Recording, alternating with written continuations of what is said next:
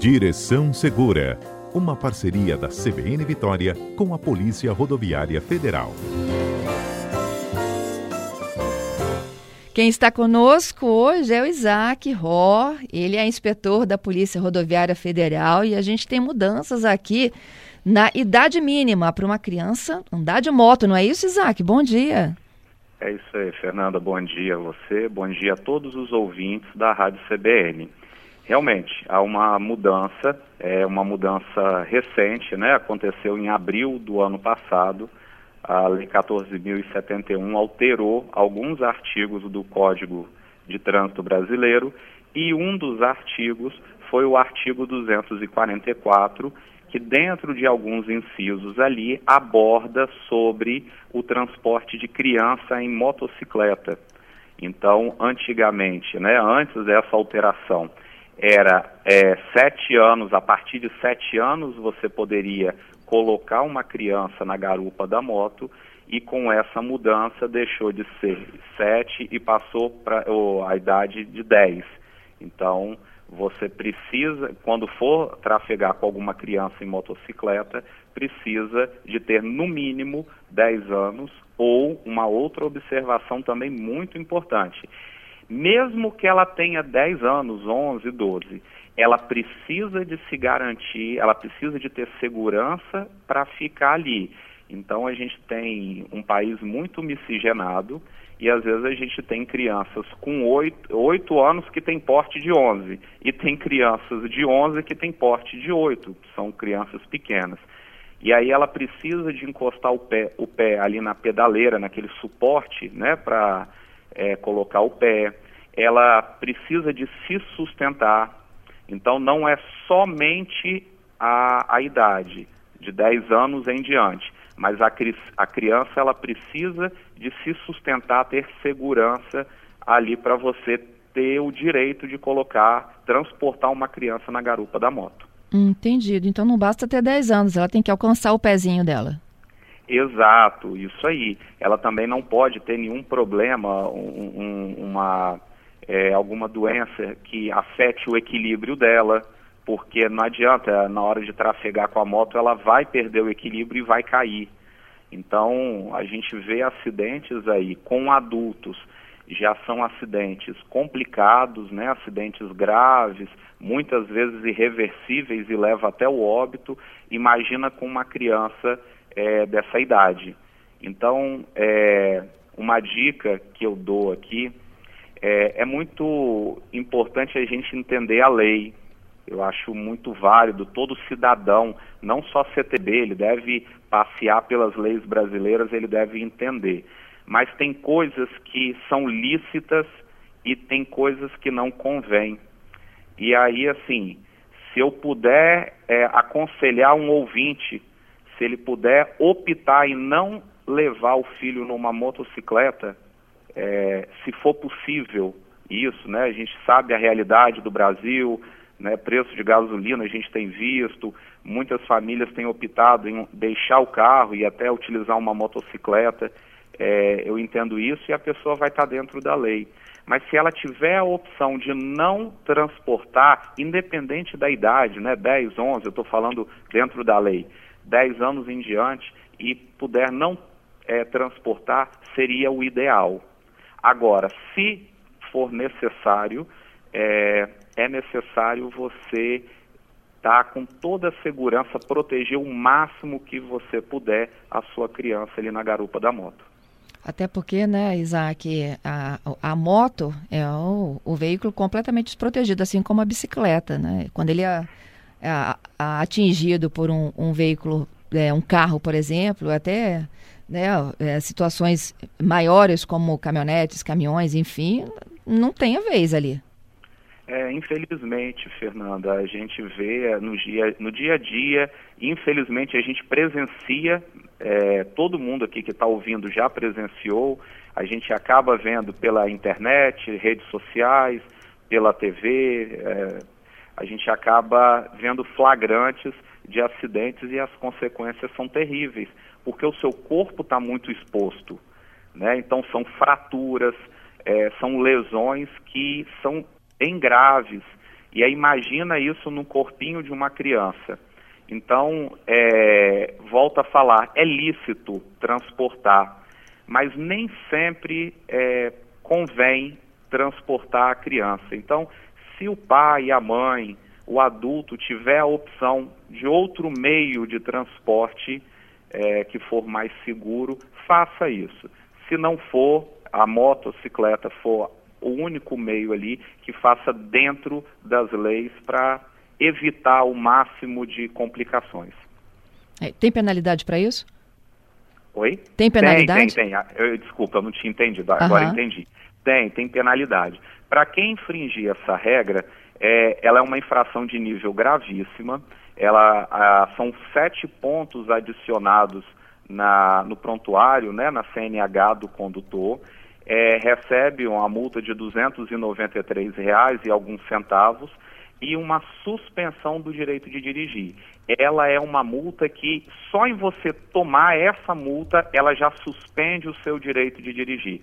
Você não precisa de somar pontos. Você tomando uma multa dessa só, já suspende. Então, assim, é desagradável tomar multa, é desagradável é, a suspensão, né, para quem tem CNH e precisa de dirigir ao trabalho, ao estudo, enfim, para qualquer tipo de coisa. É, ter esse direito suspenso por um determinado tempo é desagradável. Agora, muito mais desagradável é você é, negligenciar a segurança da criança. Então, é, a multa é a parte mais fácil de resolver uma punição. Então, quem estiver ouvindo a gente aqui, por favor, não negligencie a, a segurança das suas crianças. Eu até, Fernanda, se me permitir, eu gostaria de dar algumas dicas de segurança que vão além do Código de Trânsito. Excelente, são, Isaac. São dicas que eu acho que vale muito a pena.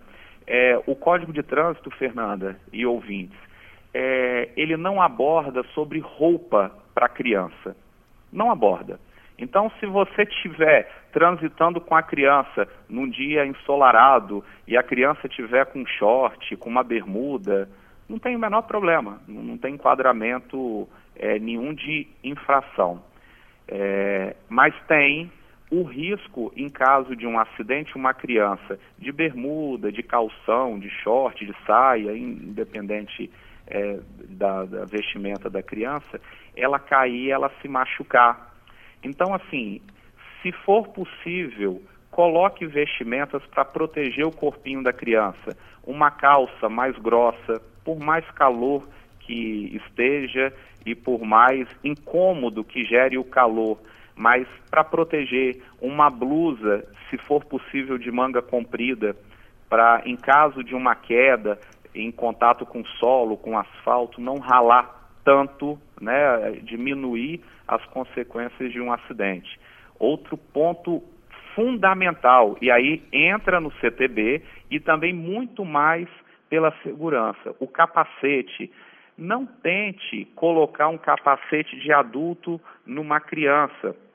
Ah, eu vou fazer isso para é, burlar o guarda, tapear o guarda.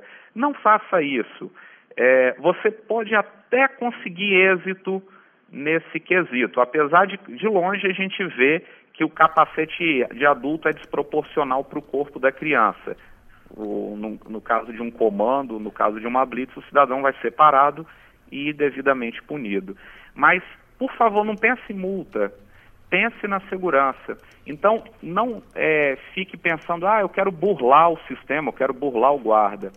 Eu, é, eu apelo para quem estiver ouvindo se você for optar por andar numa motocicleta com criança, use o capacete ideal para o tamanho da cabeça dela. É, desça a viseira, deixe a viseira baixa para proteger olhinho, os olhinhos da criança. A, aquela trava que a gente tem ali na jugular, regule certinho para o capacete ficar bem firme e não ter nenhum problema em caso de acidente. A gente precisa de pensar em diminuir as consequências de um acidente. Multa é, volta a falar, é a parte mais tranquila de uma punição desse sistema que a gente vê. Exatamente. Isaac, tem uma pergunta aqui de um ouvinte nosso, é o Gilberto. A pergunta dele é a seguinte: e criança em bike elétrica, pode ou não pode? Garupa, né? E a pergunta dele é até que tem umas cadeirinhas que estão colocando no piso da bike elétrica. Isso é oficial? Pode? Não. A, a criança, respondendo a primeira, é, primeira pergunta, é, a criança vai seguir nesse mesmo padrão aqui da, da motocicleta. Então, eu não vou poder botar uma criança pequenininha. É, na cadeirinha da, dessas bikes que a gente tem visto aí, tem umas que parecem até uma motocicleta, tão grande, com uhum. rodas grandes. Negativo, não deve.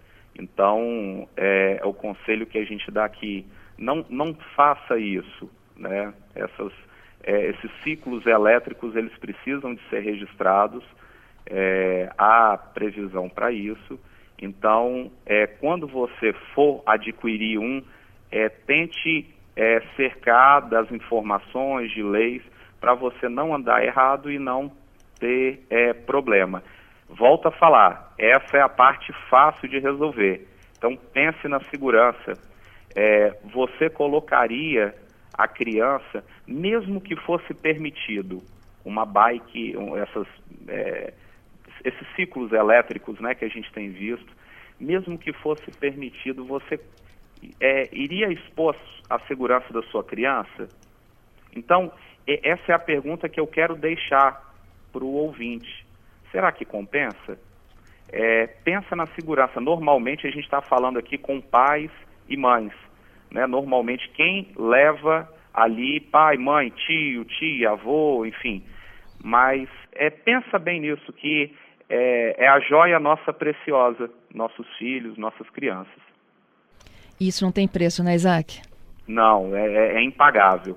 E aí, assim, a gente aqui na polícia, a gente vê, infelizmente, Fernanda e ouvintes, a gente vê relatos de pessoas que se envolveram em acidentes, não só de motocicleta, como a gente está abordando hoje aqui no, no, no dia, mas de veículos também que negligenciaram. A gente já teve a oportunidade de abordar em outros dias aqui sobre o dispositivo de retenção, a cadeirinha para a criança, que negligenciaram, se envolveram em acidente e a criança ficou com lesões irreversíveis ou chegaram até, em alguns casos, morrer.